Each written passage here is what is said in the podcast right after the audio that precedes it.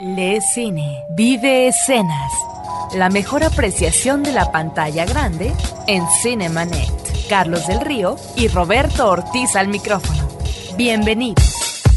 Cinemanet, yo soy Carlos del Río. Roberto Ortiz, ¿cómo estás? Pues muy bien, con el gusto de saludar al público, mucha información sobre cine y también, Carlos, eh, invitados especiales. Vamos a platicar el día de hoy de el Museo del Cine en México, pero antes vamos a escuchar el reporte final de Paulina Villavicencio sobre lo que vio en el Festival Expresión en Corto, el décimo primer Festival Expresión en Corto. Vamos a escuchar parte de la clausura con Adriana Barraza, la actriz Marina Stavenhagen, directora del IMCINE, y Joaquín Cordero, quien recibió un homenaje junto con Tongo Lele en este evento. Y lo que escuchen en inglés será la voz del cineasta estadounidense Spike Lee. Festival Internacional de Cine. Expresión en corto. Viene fuerte. Viene por ti. Es un orgullo venir hoy en representación de la Asociación Pérez en el Cine y la Televisión y entregar una musa, nuestro emblema, nuestro premio, a cada una de nuestras dos homenajeadas, Marcela Fernández Violante y Adriana Barraza. Ser una mujer que trabaja es difícil, pero creo que ser una mujer que trabaja y quiere, necesita, le urge crear y recrear un mundo donde predominan los hombres es creo, muchas veces más difícil. Yo quiero decirles a todas y a cada una de ustedes, gracias así con mayúsculas y muy grandote, muchísimas gracias. Muchas gracias. Un enorme saludo para el programa Cinemanet. Todos mis amigos, besos y abrazos. Soy Adriana Barrosa. Escuchen Cinemanet. Yo creo que poco a poco la gente, gracias a festivales de esta naturaleza o gracias al trabajo que están haciendo las televisoras, por ejemplo, algunas televisoras, la gente está acostumbrándose a ver corto y a disfrutar los cortos porque no es una película chiquita. El corto tiene lo suyo, tiene sus reglas, tiene sus historias y esta muestra internacional da cuenta de la diversidad posible, ¿no? Así que yo creo que ahí vamos. Bueno, el IMCINE participa con regularidad hace varios años. Hay varios cortometrajes de la producción del IMCINE que se presentan tanto en la sección oficial como en la sección de México. Por otro lado, estamos presentando aquí una película hecha por cortometrajes que se llama La vida en corto. Va a llegar a pantalla grande. Yo creo que el estreno estará previsto para septiembre-octubre. Un saludo muy grande al público de Cinemanet. Ojalá estén pendientes de todo lo que se hace en el contexto del cine mexicano. Ojalá acudan a verlo y a disfrutarlo. Soy Marina Stavenhagen, directora general del Instituto Mexicano de Cinematografía. Funny story. Una historia chistosa. Before he was La única relación que he tenido con, con Barack Obama, eh, o la primera vez que lo conoció, lo conoció en un, un evento para recaudar recursos para su campaña como senadora y lo tuvo la reunión en Martha's Vineyard en Nueva York. Y él no sabía a quién iba a ver, nada más sabía que había un joven afroamericano lanzando para senador de Illinois, entonces dijo, yo voy para apoyar. Entonces llegó con él y dijo, tú eres el razón que estoy con mi esposa Michelle. Y, que- y le dijo que, que la, su primer date, su primer salida como pareja fue la película To the Right Thing. So I said, Flash like the film. it's Y, y Spike le dijo, no, pues qué bueno que le gustó.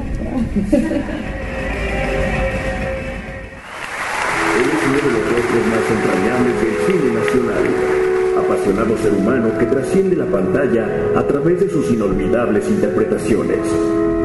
Con más de 60 años de carrera, ha brindado su talento y presencia al público tanto en el cine como en la televisión. Además, ha sabido extraer de su trabajo valiosas enseñanzas para la vida personal. Joaquín Cordero es un apasionado actor, un amoroso padre y esposo, cuyo éxito en su profesión y como persona es una prueba palpable de entereza e integridad. Muchas gracias a mi público lindo, público de México. No me duele el envejecer, me duele el haber perdido la juventud. Pero si esa juventud ustedes que son jóvenes la aprovechan, el día de mañana que lleguen a esa edad, que, que lleguen, podrán estar contentos y no arrepentirse. Yo les deseo mucho éxito.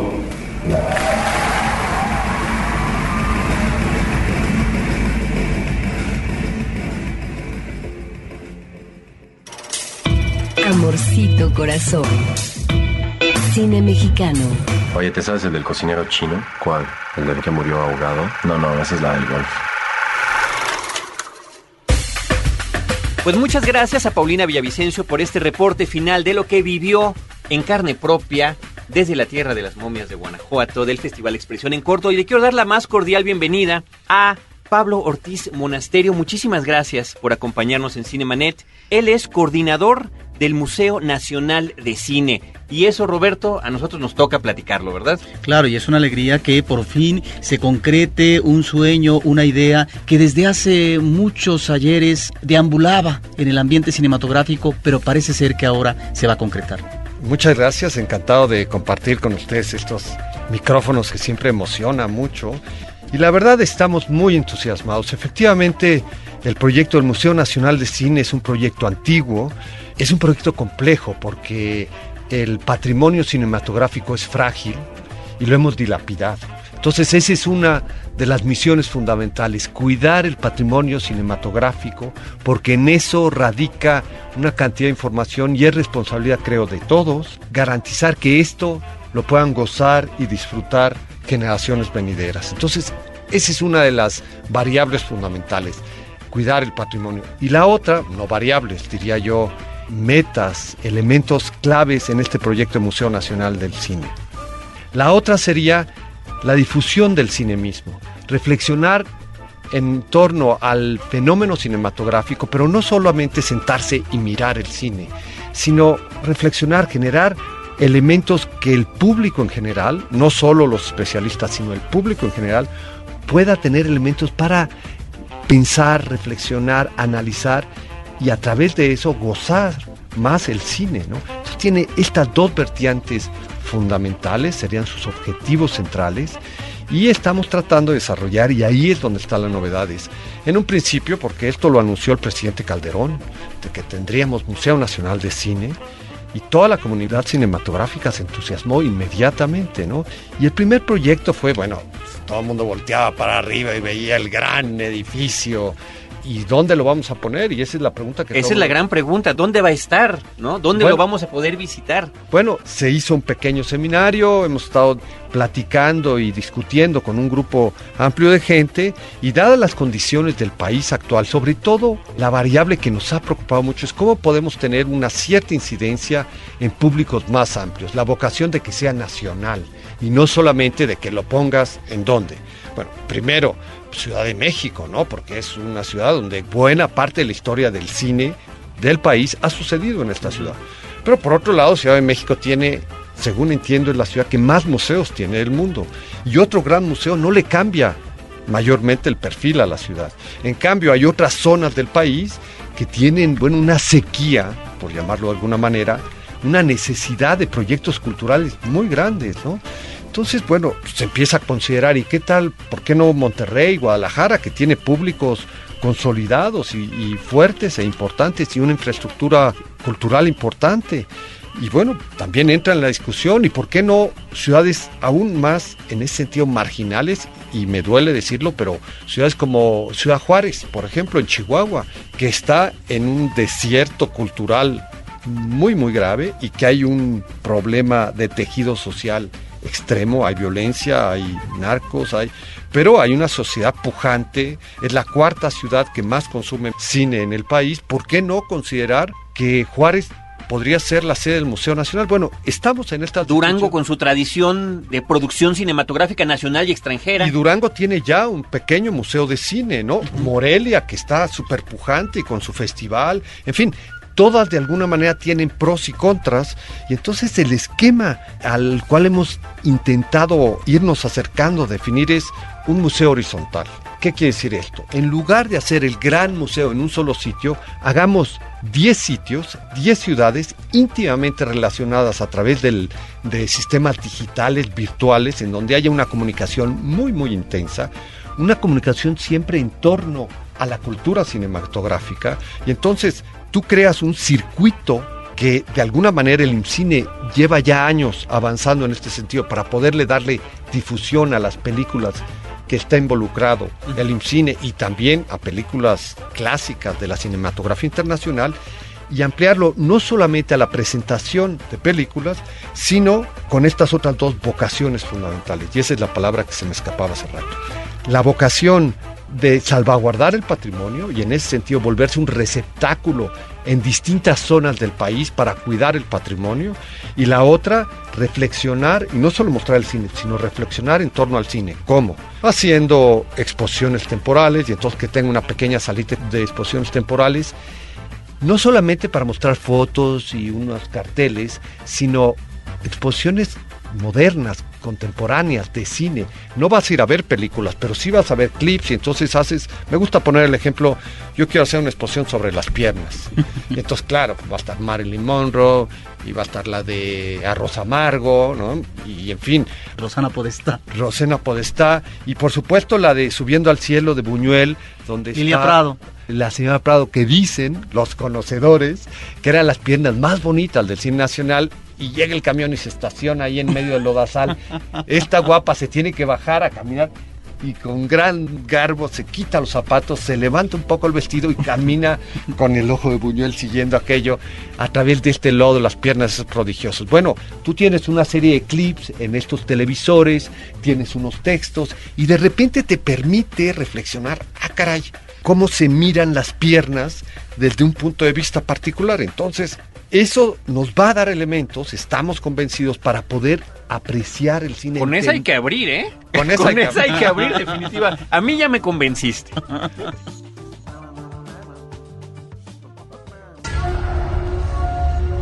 After 2,000 years, Si te gusta la aventura, la exploración de tumbas y despertar antiguos espíritus del mal, entonces no te puedes perder esta fantástica saga. La momia, la momia regresa y el rey escorpión. Escribe a promociones@cinemanet.com.mx y llévate uno de los DVDs que tenemos para ti. Cine de vendas y arqueología, cortesía de Universal Pictures y Cinemanet. Cinemanet regresa en un instante. Los leones no son como los pintan están de regreso, con el tema Respeta y protege a los animales. Diseña los gráficos para una playera o t-shirt. Hay más de 8.500 dólares en premios. Gran parte de las inscripciones serán donadas a HEDPA, Gente por la Defensa Animal. Consulta las bases en www.losleonesnosoncomolospintan.com. Ayúdanos a parar el maltrato a los animales. Los leones no son como los pintan. www.losleonesnosoncomolospintan.com. CMYK invita. Ahora, diseñar y hospedar su página web será cosa de niños. En tan solo cinco pasos, hágalo usted mismo sin ser un experto en Internet. Ingrese a suempresa.com y active ahora mismo su plan. Suempresa.com, líder de web hosting en México. Hola, soy Roberto Coria de Testigos del Crimen y te quiero invitar a mi curso elemental, mi querido Watson, Sherlock Holmes y el cine, que impartiré a partir del 6 de septiembre en el Film Club Café al norte de la Ciudad de México. Más información en www.testigosdelcrimen.com o en www.filmclubcafé.com.mx. Historias múltiples en tiempos cortos. Cinemanet. Regresamos.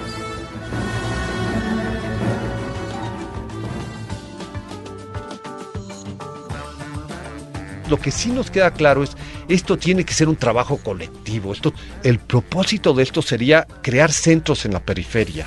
O sea, las tecnologías digitales te permiten realmente que tú puedas hacerlo desde cualquier lado. Y entonces de repente Campeche puede organizar un ciclo de cine que los de Juárez digan, oye, está padre, nosotros también lo tenemos al mismo tiempo, se pasan en las dos ciudades, hay una pequeña comunidad que asiste a ese ciclo de cine y luego al final Campeche organiza una conferencia con algunos de ustedes dos expertos, ¿verdad?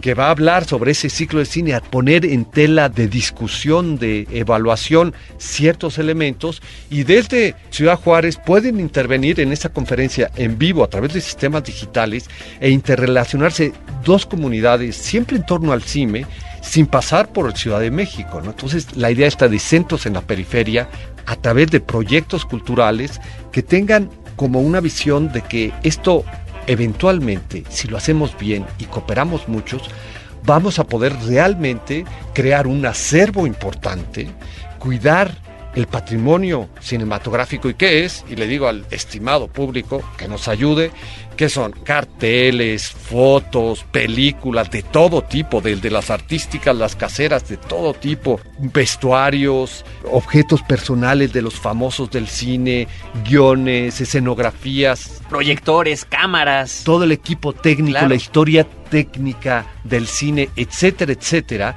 que se vuelva un receptáculo digno y confiable, de tal forma que ahí entre todo lo vamos a cuidar y no solo eso, sino lo vamos a difundir. Y otra vez lo digital, o sea, yo tengo un acero, me llegaron 200 carteles de cine de los años 40 que quién sabe dónde estaban perdidos, son una joya bueno, los digitalizo y los meto al banco de datos colectivo que tenemos todas las sedes. Y entonces desde Durango van a poder acceder y ver esos carteles y trabajar porque están haciendo una pequeña exposición, están haciendo una investigación. Entonces, en realidad la espina dorsal del Museo Nacional de Cine es lo virtual, ¿no? Eso es lo que en realidad nos une y tenemos estas células. Entonces, por eso pensamos que bien trabajado, bien armado y teniendo la flexibilidad de no armar un aparato burocrático grande, pesado, que se vuelva costoso, sino mantener con discreción una institución pequeña y ágil, pero que tenga la flexibilidad de irla conformando hacia, hacia futuro y no crecer en un edificio enorme, pesado, ¿no? Pero que surgimos sin patrimonio, porque hay instituciones, por fortuna, valiosísimas que han conservado el patrimonio. La más importante es la Filmoteca de la UNAM, que es la filmoteca más importante de Latinoamérica, ¿no? muy, muy rica y que requiere de todo el apoyo y por fortuna lo que nosotros queremos no es montarnos en otras instituciones y depredar patrimonio, sino no. Esas están ahí, la Cineteca Nacional, que también es muy importante y tiene una colección importante y tiene una historia traumática de aquella explosión, incendio, no sé qué, que les gusta platicar en la cineteca. Y luego la otra que es la filmoteca. Entonces cuidémosla, alimentémosla, ayudémosla y creemos otra institución que no se monte sobre esas, sino que a futuro encontremos una mecánica que haya más bóvedas. La única bóveda confiable del país es la filmoteca.